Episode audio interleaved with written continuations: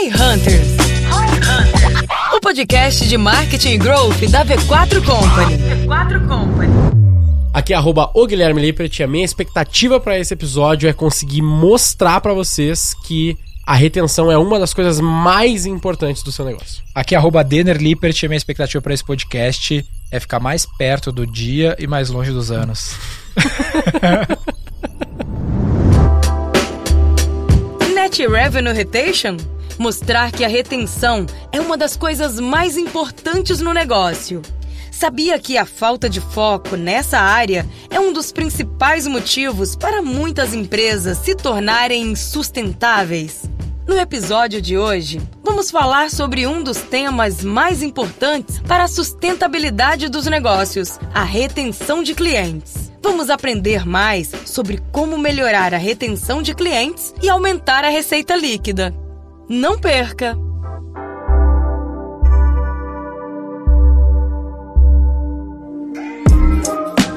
Sejam muito bem-vindos, então, a mais um Roy Hunters Podcast. E antes da gente começar na pauta, para os nossos queridos ouvintes aqui, a gente pegou um feedback de vocês, tanto em dados, que na prática, muitos dos episódios com convidados a gente tem uma performance um pouquinho menor, e a galera do meu Instagram, pelo menos, falou muito que esses episódios aqui são mais técnicos, mais diretos ao ponto. Episódios sem convidados, no Esse caso. episódio sem convidados, né? Claramente. Que hoje só tá eu e o Titio Denner aqui.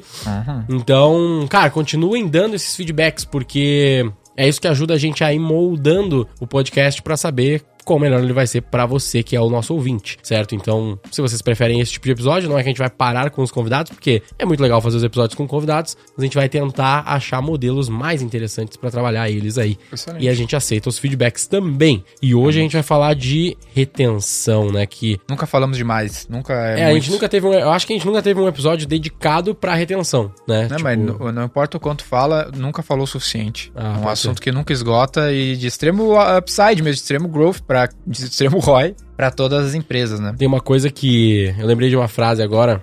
Que eu vi lá no, no Reforge, que a gente já citou eles aqui várias vezes, que é Retention is the silent killer, né? Que é a, pra galera que não manja do inglês, que é a retenção é um assassino silencioso. Porque na prática, o problema da retenção é que tem eles daí, eles, quando eles falam disso, né? Que eu acho que é o in- início do módulo de retenção ou algo assim, eles mostram vários exemplos de empresas que elas cresceram demais, assim, tipo, caralho, uma puta empresona legal, regaçando de crescer, e sei lá, dois anos depois a empresa não existe mais. É. Porque ela foi crescendo e aí foi Até tendo tem uma uns- má retenção, né? uns exemplos legais pra ilustrar isso pra galera. A gente vai trazer, obviamente, pro universo que não é de tech e tudo mais. Mas olha que interessante, ó, se a gente for olhar o impacto em algumas categorias em relação ao seu market cap, né, ou seja, seu valor de mercado, colocando o valor de mercado versus a retenção que essa empresa tem na categoria. Então pega ali rede social, por exemplo. No momento da história que eu tô vendo a informação aqui, ó, o Facebook tinha um market cap de mais de 500 bilhões de dólares e ele tinha 92% de retenção da base dele. 92%, 500 bilhões. 92% de retenção é. Você tem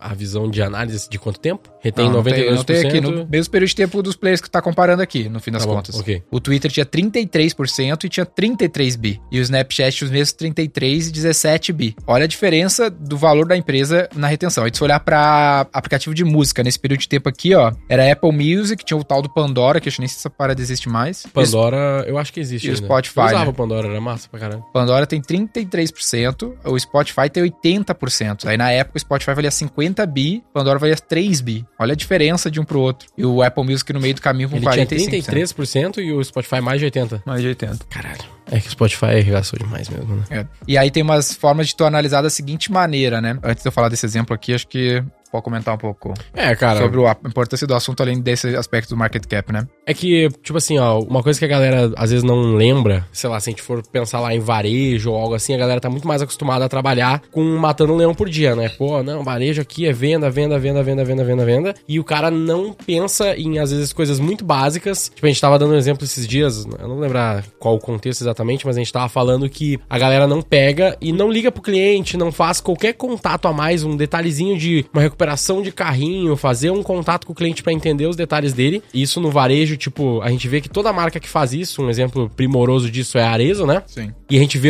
a diferença gritante que dá com ações tão básicas de desenvolvimento de relacionamento, de CRM, para ajudar nessa retenção. E CRM a gente já falou bastante, esse tipo de coisa, né? Mas tudo cai dentro de retenção e muitas vezes a gente vê que são coisas muito idiotas, ou não idiotas, mas muito simples e que dão esse resultado bizarro, assim, no, no negócio. Então, dentro da V4, a gente falou naquele episódio lá de como criar a sua assessoria, não lembro exatamente o título do episódio. Agência de marketing não funciona. Agência de marketing não funciona, era esse nome que a gente deu. Mas enfim, lá a gente viu que a gente focou por muito tempo no aspecto de aquisição, porque era o que a gente precisava, precisava de dinheiro, precisava vender, e eu acho que a maior parte dos empresários, da galera que começa, é meio que isso mesmo. Tipo, não adianta tu pensar em retention e, meu Deus, eu preciso reter o meu cliente se eu não tenho cliente nenhum. Não adianta muito isso, eu uhum. entendo essa visão. Foi muito do que a gente fez, mas depois que a gente começou a entender, tipo, isso a gente nunca gerou, velho. Tipo, imagina como seria a V4 se a gente tivesse três vezes mais retenção. Uhum. Que nível a gente estaria hoje? É, eu já né? fiz essas projeções. Mas aí eu acho que não foi bem isso aí, não, porque a gente começou pensando em retenção, sim. Por isso que sempre foi de assinatura. Por isso que nunca foi job, entendeu? Porque eu já queria fazer um negócio que tivesse de recorrência. De recorrência, que Sim, tivesse um contrato com o cliente. Mas, tipo assim, o que eu quero dizer é que não que a gente não tenha pensado em montar um negócio que tenha recorrência e dependa de algum nível de retenção. Uhum. Mas a gente levou alguns anos pra focar e olhar para isso com, cara, vamos gerar aqui dezenas não. De ações diferentes de melhoria de retenção? Assim, ó, o conceito na prática é, é mais importante, no ponto de vista de prioridades, que a gente pense em retenção antes de pensar em qualquer outra coisa, no própria aquisição monetização, whatever, né? Que é o que a galera foca ao contrário. A galera foca em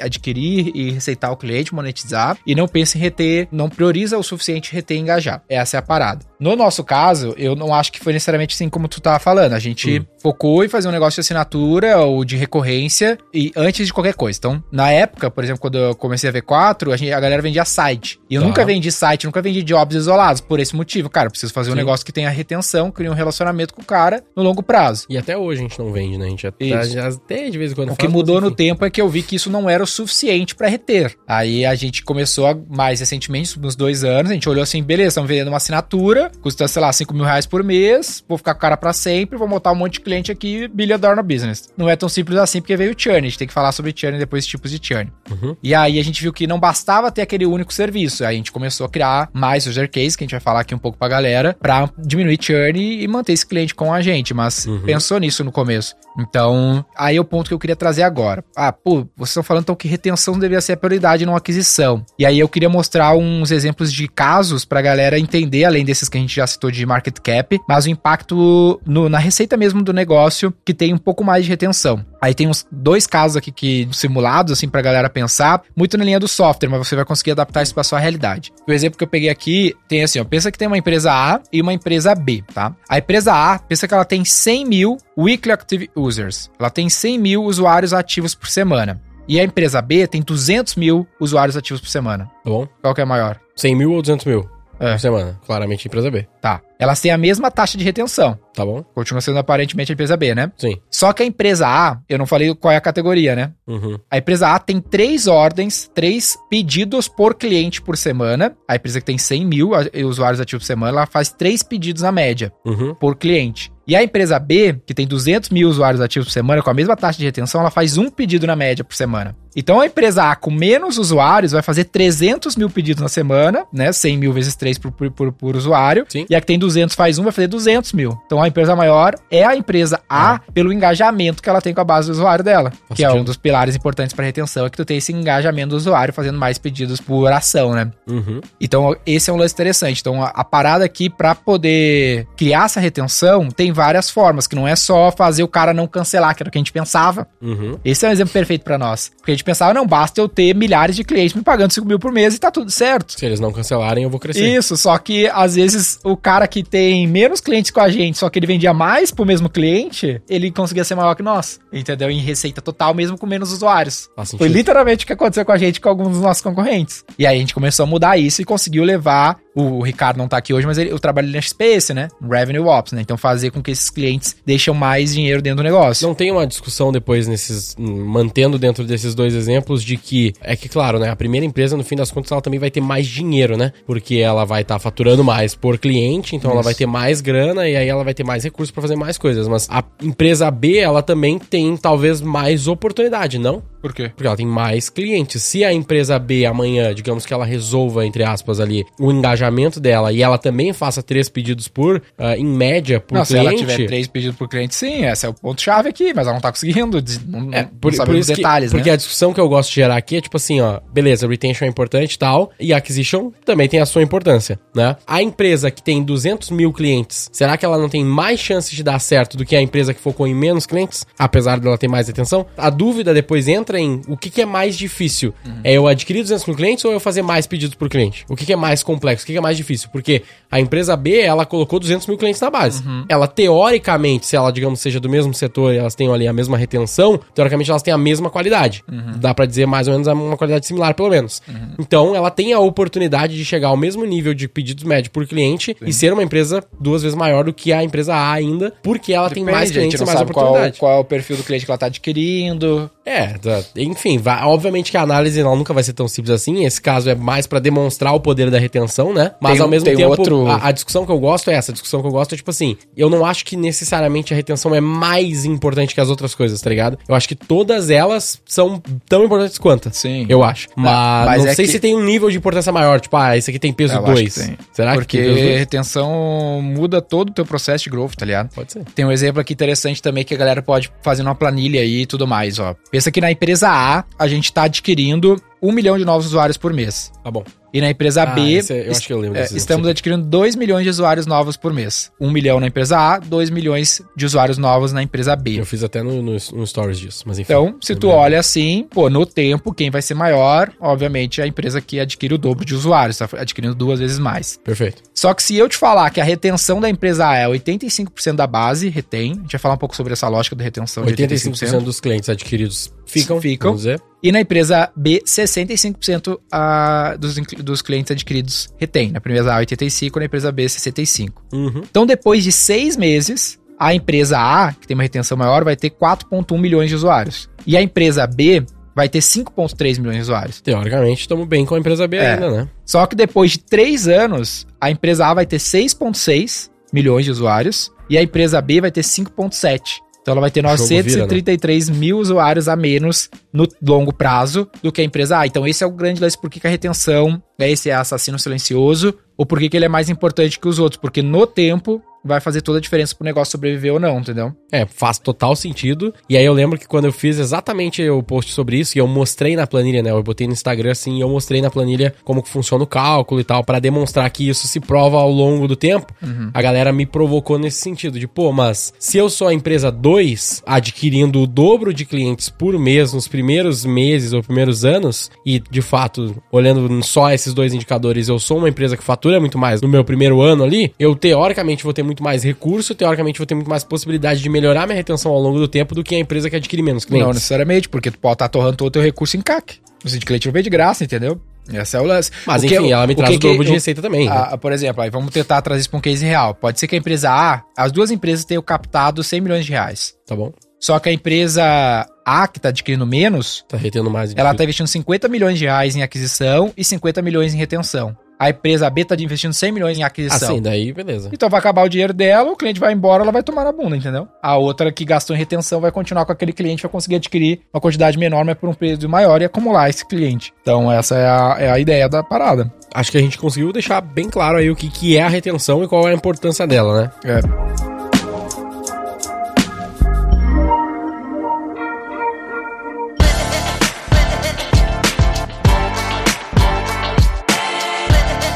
Agora, beleza. O que, que eu faço com essa informação? Como que eu posso trabalhar ela? Quais são os, sei lá, os pilares ou a visão sobre retenção que a gente pode passar aqui pro pessoal entender? Ó, então tem um lance também aqui no próprio Work Backwards lá da Amazon, ele fala lance bem interessante sobre input e output metrics. Então ele fala assim, ó, o output é o resultado, só que tu tem que controlar o input vamos dizer assim, ele fala até de vendas. Tu não controla vendas. Vendas é um output. Tu vai controlar, sei lá, quantos leads tu gerou, os atendimentos que tu fez, algo nesse sentido. Igual no marketing, tu não controla o ROI, tu controla talvez no máximo um CTR, ou quantos anúncios tu fez, quantas campanhas tu fez, é, quanto tu gastou, né? Nem o CTR, né? É, é pode, mas é o que talvez tu controla consegue a criação ter mais... do anúncio, pá, pá, pá. É, exato. Se tu for voltando. Mas no ponto aqui, a retenção, ela é o output. Quais que são os inputs? Os inputs são, cara, eu preciso ativar o usuário, preciso engajar esse usuário e eu preciso ressuscitar esse usuário, que é o que a gente tem aqui como um modelo interessante. Então, esse é um aspecto interessante. Como o exemplo que a gente deu agora, às vezes o cara tem usuário ativo, esse é um lance que eu falo lá pra galera na V4. A gente tem 5 mil e poucos clientes ativos. Só que a gente já teve mais de 15 mil clientes ao longo dos últimos 10 anos. Uhum. Então a gente tem 5 mil usuários ativos, mas tem 10 mil inativos que a gente não tá fazendo nada. Então a gente precisa ativar esses caras, que vai de encontro ao último aspecto também de ressuscitar, né? De repescagem, buscar esse cliente também na nossa base. E engajar esse usuário ao longo da experiência dele com a minha solução. Criar os touch points ali e ter. É, os lances dos user cases e tudo mais. Então, esse seria o meio para se fazer isso. Esse lance do user case, que eu acho que é um lance interessante sobre engajamento, né? Que dá a solução. De use case, só para eu entender o que gente tá se referindo aqui, é tipo, qual seria a forma que o cara vai utilizar aquele determinado produto, né? Ou é. está se referindo a essa parte ou a parte de que diz de quando o cara está, em que momento o cara está para utilizar o produto ou é tudo ambos, isso junto? É ambos, no caso. O cara, o que é engajamento, né?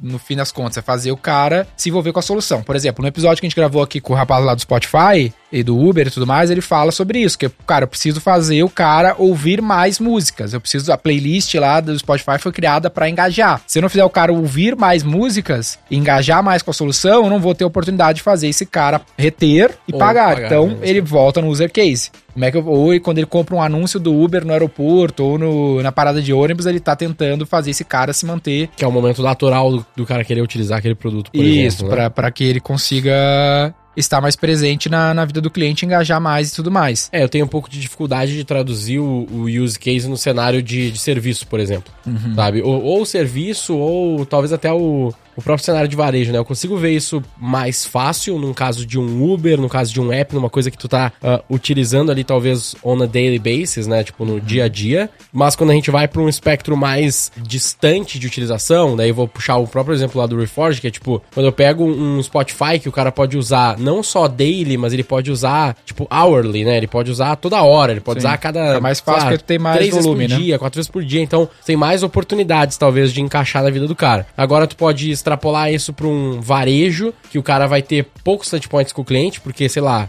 Vamos dizer que eu vendo sapatos é, eu de 400 reais. Tá ligado? O cara não vê todo, toda pensa, hora pensa, isso, é, todo dia. Pensa no seguinte, ó. Pensa no seguinte frame. E aí, só pra, pra, pra te dar mais, mais insumo aí pra tu talvez explicar o que tu tá entendendo qual que é a tua visão, se eu extrapolo isso ainda mais pra um caso de longo uso, né? Tipo, porra, comprar uma casa, não tem tanto use case assim, talvez. Eu sei da ideia de fazer gerar use cases, né? Mas Tipo, o que muitas vezes acontece é isso. Tipo, o cara fala, legal, esse negócio aqui do Spotify, de eu tenho hum. use case toda hora, mas cara, acho que é meu produto é só, é só uma é... zona de conforto aí, ó. É. Porque qual que é a parada? Eu tenho que entender, então, quais são os momentos que o, esses user cases, os momentos que o meu usuário interage com o meu problema, com a minha categoria, para mim tentar criar algo para me envolver com ele. Uhum. Então, vamos pensar numa loja de roupa né? Tá uma loja de roupa multimarca, vamos dizer que esse seja o meu negócio, o negócio mais tradicional possível. Vamos para definir o user case, vamos partir de um problema. Então, qual que é o problema do meu usuário? O problema que eu resolvo, algo nesse sentido, né? Até antes do usuário. O problema que eu resolvo, como eu sou uma loja de moda, talvez seja pô, ajudar o meu cliente a ter uma aceitação social melhor, conseguir comprar uma roupa de marca para que ele consiga ser aceito. É isso que eu tô vendendo quando eu tô vendendo uma,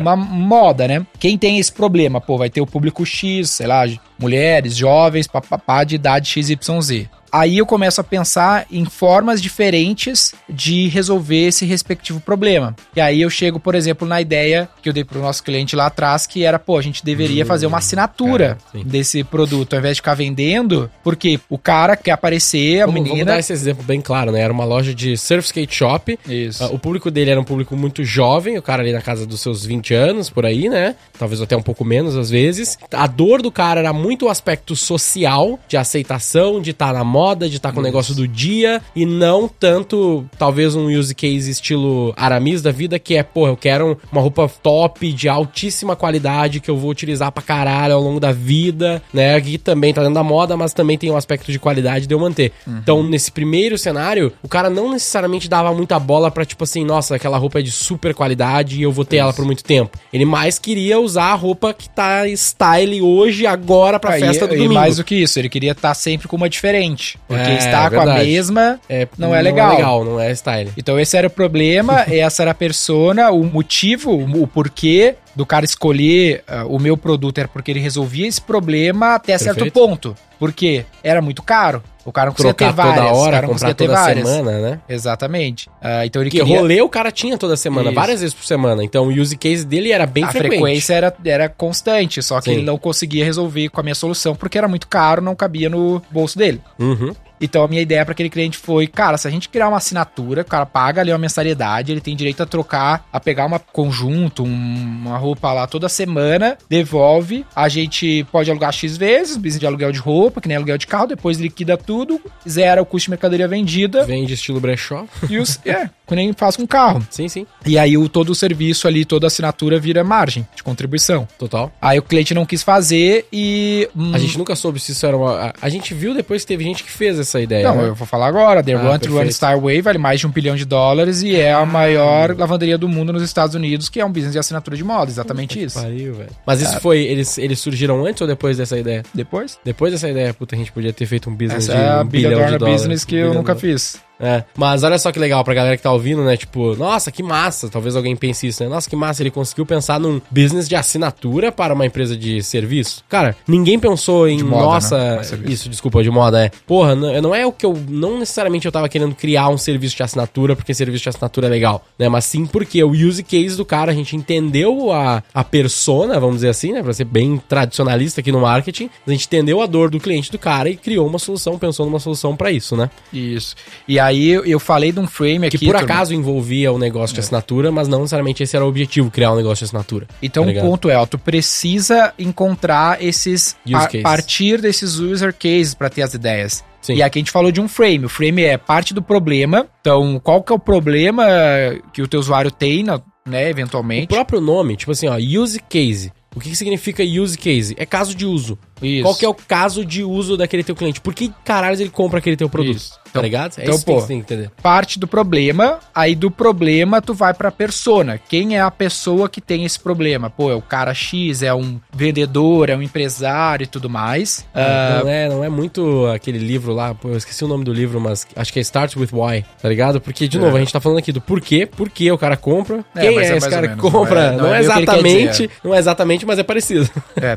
Aí o porquê que ele tem esse problema, ou por que, que ele gostaria de resolver, tá. quais alternativas ele tem hoje no mercado e qual a frequência que ele tem esse problema. Aí tá tu vai ter um user case para te pensar em alternativas de como resolver. Tu tem outros exemplos aí? Porque tu tá com uma colinha aí? Tá, eu só ia querer dizer um negócio que assim, aqui é, tem uma dica importante sobre isso, que eu concordo bastante, que é não olhar para os concorrentes diretos como as principais alternativas. Esse é um viés. Uhum. Por que, que não uhum. fez sentido pro nosso cliente naquele momento? Porque ninguém tava fazendo isso. Sim. E aí, para ele, puta, muito distante, velho, da minha realidade, nada, nada a, ver. com ninguém faz isso. Uhum. Aí ele fugiu demais. A moral é fazer exatamente o oposto para te achar um jeito diferente de, de, resolver o problema. Então vamos pensar num, num software do nosso setor aqui mega popular. Tem esse exemplo aqui, ó.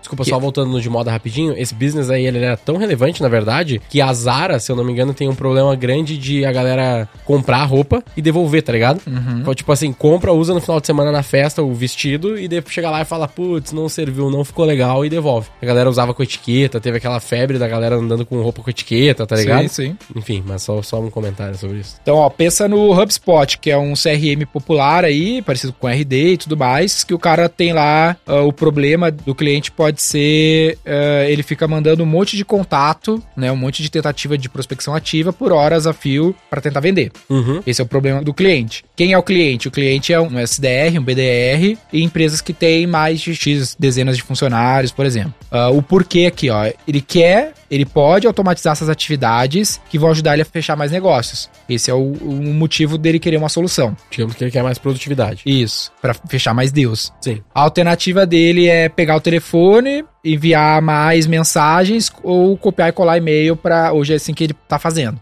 E ele faz isso todos os dias. Então, esse é o user case do HubSpot. Aí o HubSpot veio como uma solução para esse user case que vai ter uma frequência diária. Esse é um dos user, Isso, user esse é um exemplo né? de user case. Outro pega o Airbnb da vida. O problema é o quê? O cara precisa uh, de um lugar bom, barato para ficar hospedado numa viagem. Uhum. Quem é a pessoa? A pessoa é um viajante de 20 a 40 anos. Por quê? Porque ele quer pagar mais barato, quer pagar 30% mais barato que um hotel. É isso que ele tá querendo resolver. Uhum. Qual que é a alternativa do cara? A alternativa do cara é hotel ou motel. Qual é a frequência anual? Pô, esse é o user case, como é que eu posso criar uma solução para esse user case? Aí a solução vem a partir disso, né? Isso que não dá a solução em si, mas Sim. dá o user case em É, si. ele dá o food for thought, né? Que é tipo assim, é, é o caminho pra tu começar a pensar em soluções diferentes, né? Isso. Então essa é a graça. E tudo isso tá relacionado com a gente. Primeiro, tudo isso tá relacionado com a gente analisar o que a gente tem hoje, mas o próximo passo também é a gente pensar em novos use cases que a gente pode expandir, né? Isso. E tem um exemplo, talvez, do Figma, que é legal, que o Figma ele tem lá, se eu não me engano, o use case dele principal era. A galera que queria criar lá os frameworks e tudo mais pra utilizar meio que ali pra ele, pra sua própria criação.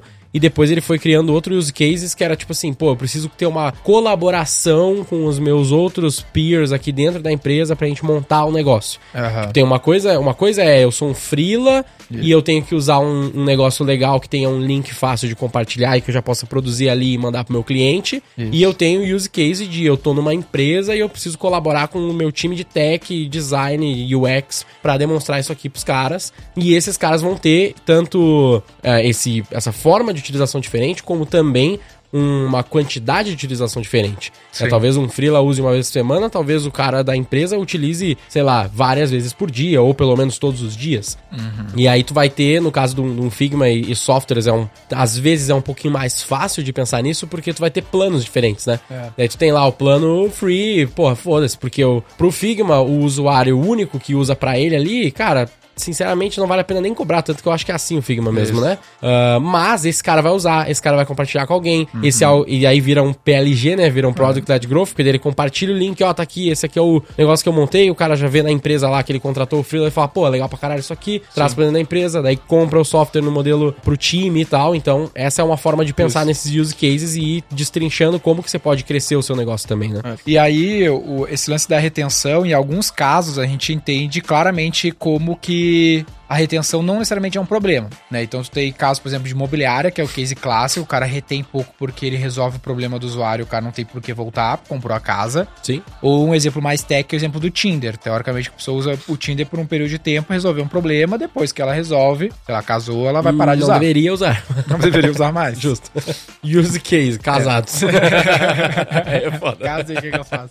E aí, só que a ideia é o quê? Com esse exercício do user case, tu consegue expandir eventualmente. Sim. Aí tu pode ir pra um de swinger, por exemplo. Troca de casais? Já tivemos um podcast aqui sobre isso, inclusive. É, né? teve? Teve, Podcast? pô. Com a, se chama Data Porn o nome do episódio, com a... Ah, com a Mayumi, Mayumi, Mayumi, Sachs, do- como é que é o nome da ligado? empresa É que eu dela? não participei nesse aí com ela. É, não participou desse... Não, desse não, no swing não. Puta, velho. Como é que é o nome da empresa? Sexlog, não é Sexlog? Sexlog. É, Viu? crer. Que sabe, já vi que Tá eu. Não, pô, é só porque eu lembro que eu conheci ela num evento, e aí Sim. depois rolou o podcast, e aí eu conversei com ela pra caralho e tal, no evento, eu Sim. lembro disso. Mas o ponto é... Um evento de... brincando, tô brincando. Ai, quinta série.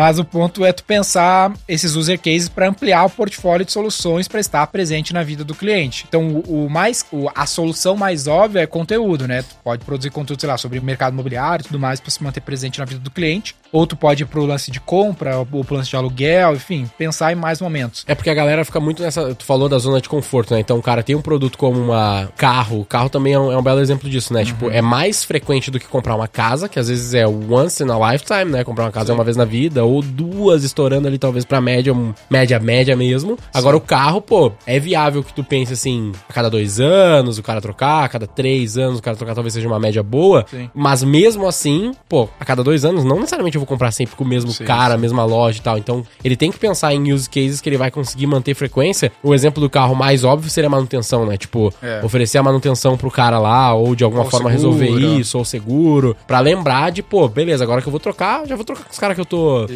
Resolvendo a manutenção aqui mesmo, E né? a gente tem um case excelente em casa aqui, que é o próprio XP com cartão, né? A gente já falou várias vezes. Puta, então perfeito. pensa, o cara tava lá com a conta na corretora. A XP não, é não era um banco até então, era uma corretora, tinha poucos casos de uso. Pensa, tinha gente que no máximo uma vez por mês tava acessando. A maior parte das pessoas ali para ver os investimentos ou alocar um pouco mais de, de capital. Mas muita gente talvez tava olhando a cada seis meses, um ano. Quanto mais tempo, né? Quanto mais menos recente o cliente fica, no ponto de vista de engajamento, mais fácil de tu entrar numa zona de esquecimento, né? Uhum. E não numa zona de hábito. Uma vez que a XP pensa no user case, cara, o meu cliente usa cartão a todo momento e cartão é barbada de emitir, Puta, investback também, do eu caralho. posso, aí eu crio minha oferta para aquele user case e eu vou estar mais presente, ou seja, eu vou fazer mais parte da zona do hábito do que a zona do esquecimento. Total. E talvez, nem que isso não seja, não necessariamente isso é o mais rentável, mas com isso eu vou trazer o cara para mais próximo e vou conseguir rentabilizar. Tanto que então a eles mesma dão lógica do né? E, e no fim das contas, eles, a maior parte da receita do cartão eles devolvem pro cliente em investback Isso. que. Mas o objetivo às vezes não é rentabilizar, é só Não, não, uma não, é estratégia de o que eu quero- engajamento. Não, exatamente o que eu quero dizer é isso. Tipo, eles poderiam não dar o investback pra ter lá Isso. o 1,85% de rentabilidade sobre o cartão, mas eles preferem dar 1% de volta pra ti e ficar Isso. com só 0,85% porque tu usa mais e fortalece o outro use case deles que é mais Isso, forte, que é o de isso investimento, né? É a mesma coisa no Nubank, né? O Nubank, a galera fica assim, pô, como é que o Nubank vai dar dinheiro? Com 40 milhões de usuários usando todo dia, velho, tu dá um jeito de colocar algo pra, Total. pra, pra monetizar. O ponto é, como é que tu consegue fazer 40 milhões de usuários acessar 3, 4, 5, 7, 10, 15, 20 vezes na semana o teu ambiente, entendeu? Isso é muito pica. Tem duas coisas que eu queria falar aqui, né? Um- uma delas é. Eu vou deixar de- a parte de Resurrection pro final, que eu acho que é mais. A gente tem que entrar nisso aí, que é muito foda. Mas antes disso, eu queria que a gente fizesse um exercício rapidinho aqui, ver se faz sentido também. Se não fizer, me corta. Mas quando eu estudei bastante sobre isso lá atrás, ah, eu tive muita dificuldade de traduzir isso pra V4. De pensar em mais use cases pra V4. Porque pensa, o que é a V4? V4 é um serviço, o cara compra, paga uma mensalidade, ele usa. Teoricamente, ele deveria estar pensando nisso todo dia com base no nosso processo, né? Que é o cara falando todo dia, check-in toda semana e pá. Legal. que mais que a gente tira? Como mais a gente poderia aprofundar isso, tá ligado? Ah, eu tenho o exemplo perfeito. Fala aí. Roy Hunters. O, O podcast. podcast? Quantos das pessoas que estão ouvindo aqui são clientes da V4 de alguma forma. e o cara estuda, esse é o user case, ele é CMO, ele é um stakeholder importante, ele estuda e, cara, eu- talvez o Roy Hunter seja uma das principais fontes dele virar um CMO melhor hoje, um head market, uma liderança de marketing melhor. Legal. E por esse motivo ele entrega, ele Teve tem... esse caso mesmo, eu fui lá receber o prêmio da ABF, o, o pessoal da Oral Unique lá, salve o pessoal da Oral Unique que eu sei que ouve lá, Fred ouve pra caralho, e o pessoal falou mesmo, pô, cara, eu tô ouvindo É lá, tá isso. muito bom, muito top o O episódio. cientista os do marketing, tá lá pra isso. Legal. Ah, o ponto é, o user case é, cara, o cara tem o problema de aprender marketing, os conteúdos que tem de podcast e internet são superficiais pra caramba. As alternativas é o cara escutar inglês, às vezes ele não escuta tão bem e tudo mais, ele, mas ele quer estudar todo dia, ouvir podcast todo dia. Beleza, eu posso soltar o nosso podcast com conteúdo mais técnico para com foco nesse cliente não necessariamente para adquirir, mas sim para reter. Dá pra extrapolar isso, por exemplo, pra uma unidade, pra pensar num cara menor, assim, né? Porque a gente tá pensando na V4, a gente tem mais insumo, mais possibilidades. Se a gente for pensar isso pro nosso franqueado, que seria tipo uma assessoria pequena ou uma agência, sei lá, o cara poderia pensar nisso? É que o nosso franqueado, ele, o podcast é dele também, né, mano? Ah, eu sei, mas eu tô tentando dar um exemplo pro cara menor, tá ligado? Pro cara um pouco menor. O cara que não tem lá os 5 mil clientes Sim. e Ó, tem o faturamento tem- que a gente tem- tem, mas ele tem 100 clientes Tem e, um aumentar investimento isso, que a gente tá melhorar fazendo isso. forte que a gente é fraco, mas é. Eu já vi funcionar bem em outros casos. A gente faz de uma maneira, a gente tá criando uma maneira melhor, que é o ponto é. Quanto mais perto do hábito diário, o ideal é que o cara acesse todos os dias. Aí tu pensa assim, tem dia, semana, mês, ano e anos. Quanto mais próximo do anos, pior tu tá. Quanto mais próximo dos dias, melhor. Esse é o espectro da nossa frequência. Né? Ok. Eu quero ficar mais próximo do dia daily E do mais que o week. do... Entendeu? Entendi. Ah, então, o que, que a gente hoje, há muito tempo, fornece, a gente ficou muito bom nisso, inclusive, comparado ao mercado, que é o lance de BI. Então, a gente cria BI para muitos dos nossos clientes, dashboards, telas, para ele poder estar toda hora dando um refresh no BI dele, vendo o que tá pegando. A gente tá Tipo criando. carteira de investimento, né, cara? É, a gente tá dia. investindo uns 50 mil, tava batendo isso ontem com a turma, uns 47, 50 mil por mês, num time que tá desenvolvendo uma tela de login pro cliente na nossa plataforma. Sim. Por quê? Porque eu quero que ele tenha algo que faça sentido ele acessar a todo momento. Então, eu já vi outras assessorias menores que a nossa terem telas assim, que às vezes é um low code qualquer embedando o Power BI ali pro cliente ter o hábito de acessar e ver o que tá acontecendo ah, nos números dele, das contas e tudo mais. Perfeito. Então, pô, esse é um, é um exemplo, né? Aí eu te dei, eu, eu até dei uns outros user cases pro- esses dias pro Gui, que é o tipo assim, eu tava pensando, né? A gente tem dois grandes clientes, né? Que é os marqueteiros e os empresários, né? Que estão dentro comprando o nosso serviço, tem esses dois personagens dentro do mesmo cliente. E aí, pro empresário, que eu me coloco muito no lugar, eu sei que o cara, ele tem muita necessidade de ter amigos, de ter quem trocar, porque é um trabalho muito E solitário. por isso que eles compram um monte de mentoria. Por isso que ele compra muito né? mastermind, esse tipo de coisa, Uhum. porque o cara é um, só ele fazendo o que ele faz. Total. A gente pensou a ideia, cara, vamos colocar os nossos clientes no Slack e vamos fazer grupos de categoria. Então, grupo da galera de odontologia, grupo da galera do varejo, grupo da galera do e-commerce, para eles trocar. Então, ali eu tô mais presente, mais próximo do dia e mais longe dos anos. E aí eu pensei uma outra ideia de canal dentro do Slack, que é o canal de compras, porque todo dia um empreendedor tá comprando algo pela primeira vez. Então ele não conhece um fornecedor e tudo mais. Aí eu pensei ter esse canal compras que o cara, cara, tô querendo comprar, sei lá, um stand para uma feira que eu vou patrocinar, nunca patrocinei. Tem alguém aí que vende? Ou conhece alguém que vende? Vai ter um cliente nosso que vende, ou alguém vai indicar um, um decente. Dentro disso, no mínimo dentro dos clientes Isso, ativados, isso. tem alguém que conhece alguém, tá ligado? É, então, mais ideias, baseado sempre no user case. O ponto de partida tem que ser o caso, então tem que estar muito próximo do cliente para ter ideias de como resolver o problema, né? Total.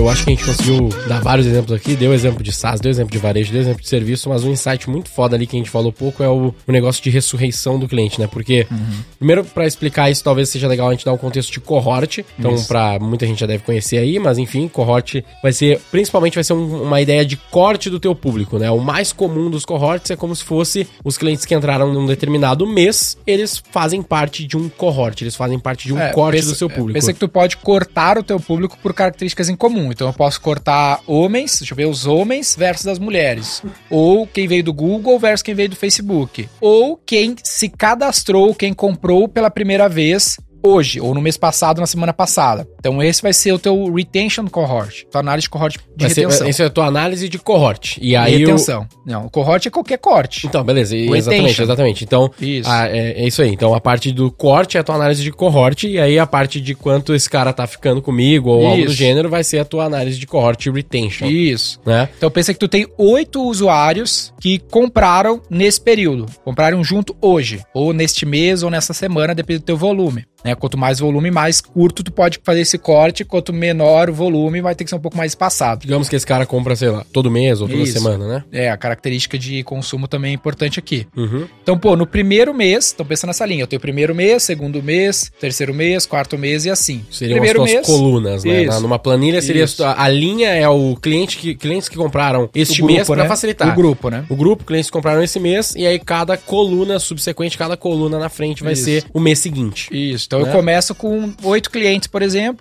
ou dez clientes para facilitar a conta. Pelo amor de Deus. Então, Então, 10 sete clientes e meio, porra.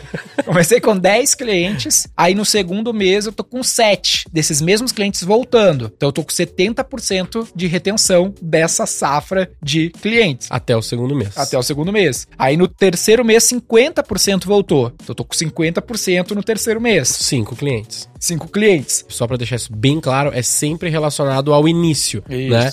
Então, se eu tenho 10 e lá no mês 6 eu tenho 3, significa que eu tenho 30% de cohort retention nesse caso. No sexto No mês. Sexto mês, exatamente. Uma boa retenção é a retenção que essa linha fica flat, ou seja, chega em 30, por exemplo, Isso seria a retenção ok, né? É Isso. uma retenção que é ok, ela Isso. para de perder que clientes. tu para de perder. Uma péssima é que ela tende a zero. Então, se ela começar a cair, cair, cair, cair, cair até zerar, ela é péssima. Uma ok é essa que estabiliza numa casa e whatever, se estabilizar. É, Mas o importante é estabilizar. né? Isso, o importante é estabilizar. E uma excelente é essa que sobe. Mas aí, antes da gente falar da que sobe, por quê, né? Por que caralho ela tem que parar? Qual que é a moral dela parar, né? É porque se tu consegue ter uma consistência de clientes que estão retendo, que estão ficando, indiferente se vai ser 90% ou 15% ao longo de 12 meses, por exemplo, é importante tu ter ela flat, tu ter ela uma linha reta de retenção em algum momento, porque só assim tu consegue ter um empilhamento de receita. Isso. Senão, depois, como as tuas linhas elas vão tendendo a zero, entra aquela questão da análise do tempo.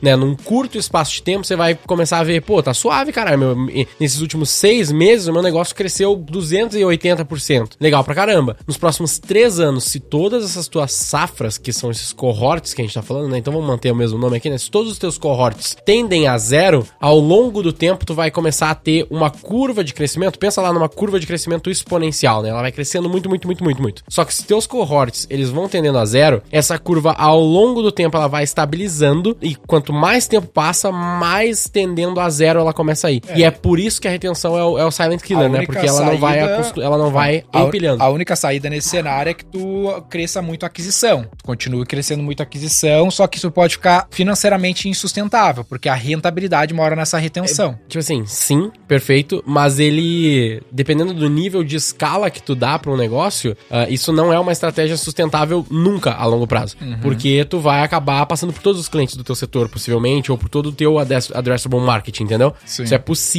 né? Claro que, sei lá, tem todo o mundo, 8 bilhões de clientes, porra, meio que, né, whatever. Sim. Ah, mas geralmente não é o que acontece, né? Não é, não é o mais comum, né? Mas a moral é essa, a moral é que caso tu consiga ter uma linha de retenção que ela estabiliza ao longo do tempo, indiferente do seu percentual, aí sim tu consegue ter um empilhamento de receita e assim tu consegue ter esse crescimento. E aí o que a galera, até aí, muita gente conhece, já muita gente já ouviu algo similar a isso. O que eu nunca tinha ouvido antes, nunca tinha parado pra pensar, é que tu tem como fazer essa mesma linha daqueles 10 clientes que lá no sexto mês a gente tinha 30% de retenção e vamos dizer que no 18º mês a gente continuou tendo aqueles 3, beleza, depois de 18 meses eu tenho 3 clientes. Se eu voltar nos outros sete clientes que eu perdi e conseguir reativar eles, fazer com que eles de novo voltem a comprar de mim, essa linha não mais ela é flat, mas ela sobe Aí depois de tem um o período. Smile Curve. Smile Curve, exatamente, que ela vai formando um sorrisinho. Que ela né? Porque começa ela começa sempre em 100%, naturalmente, ela vai caindo e ela volta a crescer. E aí tu começa a ter um sorrisinho, teu negócio fica feliz,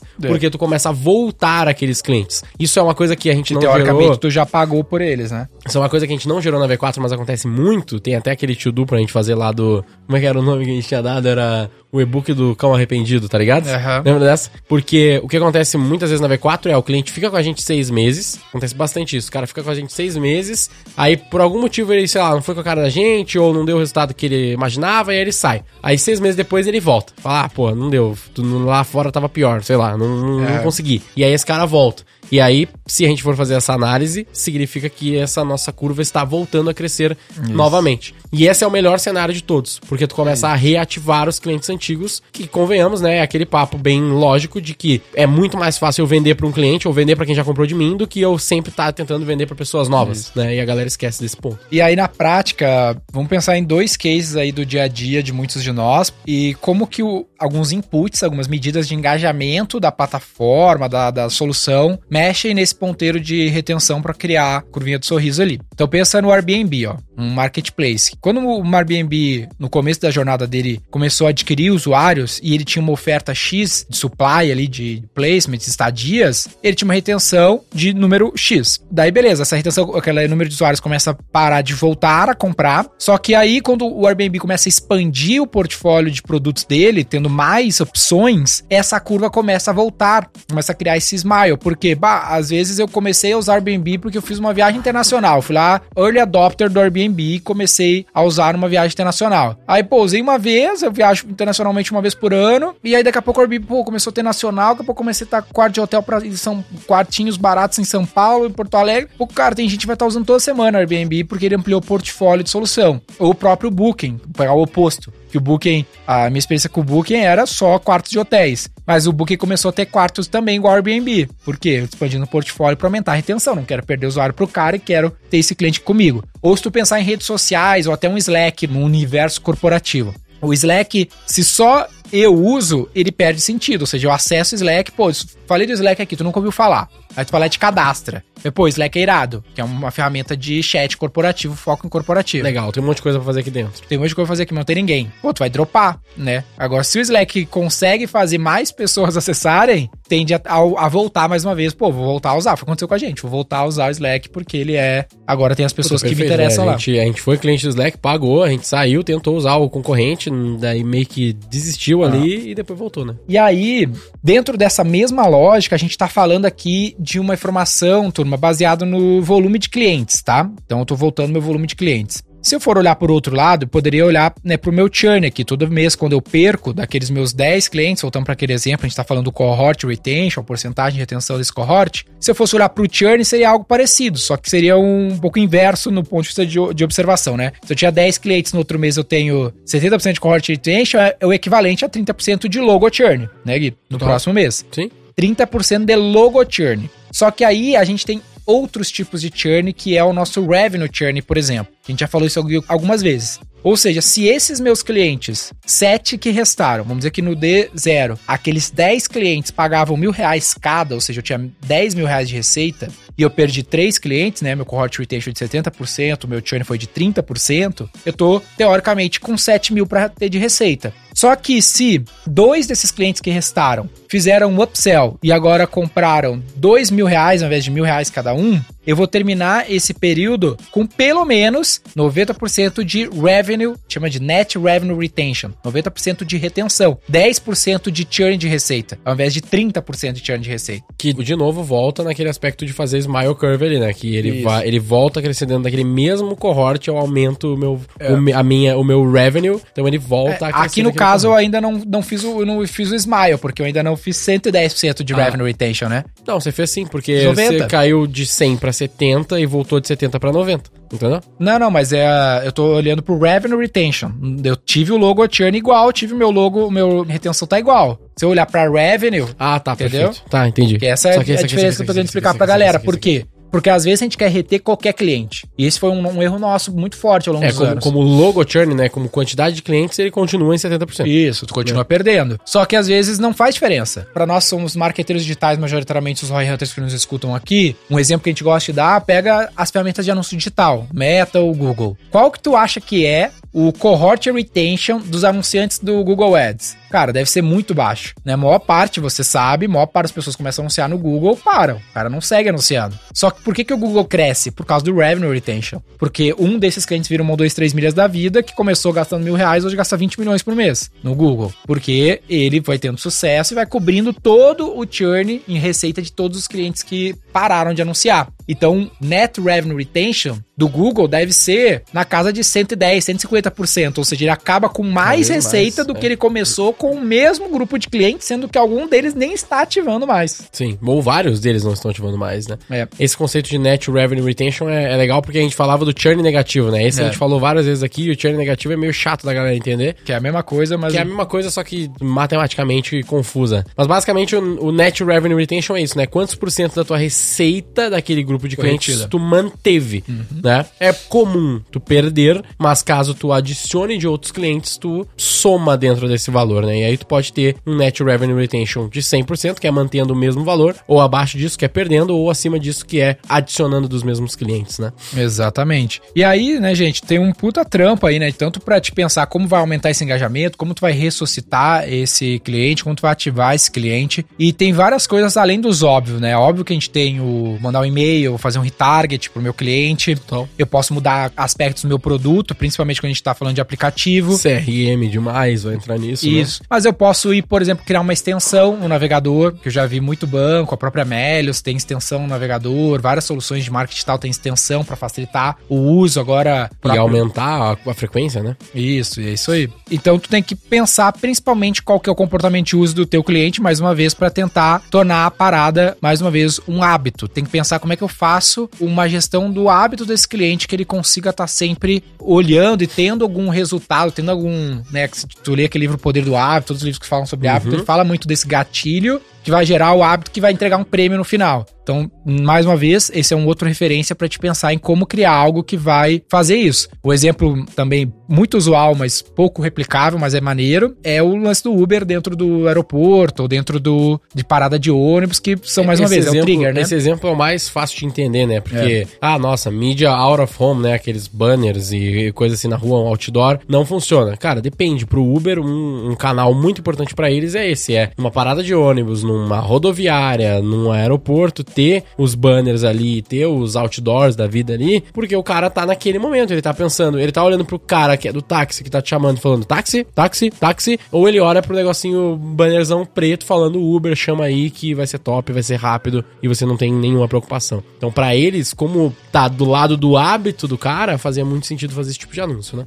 É isso aí. Gente, retenção, a gente nunca fala demais, né? Sempre tem que falar mais do que a gente fala, não importa o quanto a gente fale. É um foco total da nossa gestão aqui, da V4, tanto fazer isso por nós, quanto tentar trazer mais soluções. A gente está pesado investindo em frente CRM com grandes parceiros, seja Salesforce, seja SAP lá com Emarces, além dos mais mais uh, óbvios aí para pequenas empresas. Então a gente está muito forte nesse tópico aí, a gente quis trazer essa visão para vocês. Mais uma vez, tanto tentando fazer isso mais melhor para nós, quanto fazer isso mais melhor para o nosso cliente. Já é algo presente no método V4 desde sempre, o aspecto de retenção sempre esteve lá. Antes uh, era remarketing, né? Mas a gente aprendeu que não fazia sentido. O quê? Lembra que a gente chamava de tráfego, engajamento, conversão e remarketing? Ah, por um pouco, muito, por, por muito tempo, tempo, atrás. Foi pouco muitos tempo, anos atrás. muitos anos atrás. Então... Não esqueça de onde você veio, cara. É, a gente tá tendo até dando uma atualizada no método V4, a gente está substituindo ali o, o aspecto de tráfego para aquisição mantendo o engajamento, a monetização no lugar da conversão e a retenção, como sempre. Então a gente substitui esses dois aspectos para ampliar um pouco mais a aplicabilidade em mais casos, mais uma vez, principalmente dentro do universo digital. Tráfego, engajamento, conversão e retenção fica muito claro para os business off, mas para o digital, com a possibilidade de eu adquirir usuários e crescer uma base sem necessariamente ainda monetizá-las,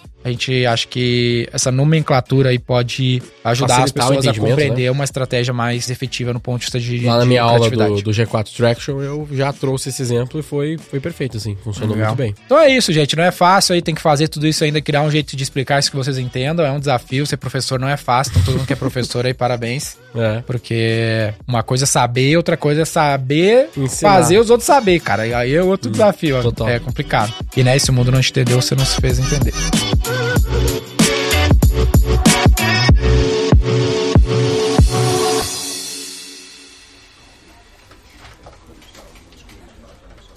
E o título do episódio qual vai ser? Vamos ficar mais longe do antes. Uh, uh, vamos falar. Vamos... Retenção é um assassino silencioso. Ou muito pouco search, mas é um nome interessante. A gente pode falar ou isso ou Net Revenue Retention. Tenta ver se a galera coloca aí na imagem Net Revenue Retention, ponto de exclamação, e esse outro título na descrição. Fechou, então no, na imagem. Na imagem, what the fuck, assim, com net, net revenue retention. Com ponto de, de interrogação, de então. interrogação, com uma cara de, de questão para gerar curiosidade e o título a gente. Coloca a retenção é o assassino silencioso. Retenção silenciosa. Beleza. Siga o Roy Hunters no youtube.com barra Roy Hunters e no Instagram pelo arroba Roy Hunter Oficial e faça parte do nosso grupo do Telegram com conteúdos exclusivos.